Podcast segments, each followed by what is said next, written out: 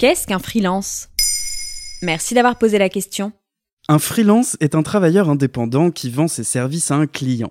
Cette forme de travail est en progression depuis le milieu des années 2000. Elle séduit les entreprises et les travailleurs en quête de liberté. Mais être freelance peut aussi s'avérer être une situation précaire. Travailler en freelance, ça n'est pas nouveau. De nombreux professionnels travaillent en indépendant depuis longtemps, notamment dans l'artisanat. Difficile cependant de définir ce terme juridiquement car il n'existe pas de statut de freelance à proprement parler. En France, cette forme d'activité correspond au statut d'entreprise individuelle, d'entreprise unipersonnelle et surtout depuis 2008 à la micro-entreprise, plus connue sous le nom de statut auto-entrepreneur. Ah, il paraît que demain, tout le monde sera auto-entrepreneur. Il est vrai que le statut séduit. Du côté des travailleurs, être freelance, c'est plus d'indépendance, plus de flexibilité et plus de mobilité géographique. Et pour les entreprises, cela permet de recourir à des personnes qualifiées en s'acquittant du droit du travail, souvent jugé trop contraignant. Ainsi, selon une étude du syndicat américain des freelances, un tiers des travailleurs seraient freelance et la plupart ne souhaiteraient pas redevenir salariés. En Europe, cela concernerait 14% de la population active d'après une étude Eurostat.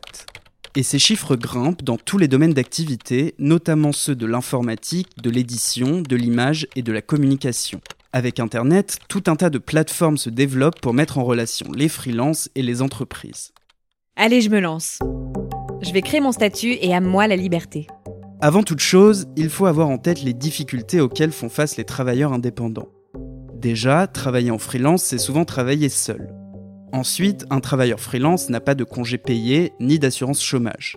Trouver un logement ou faire un emprunt peut être difficile. Faire valoir ses droits pour la retraite ou un arrêt maladie aussi. Alors certains travailleurs freelance se mobilisent pour faire valoir leurs droits, à l'exemple des livreurs Deliveroo ou des chauffeurs Uber.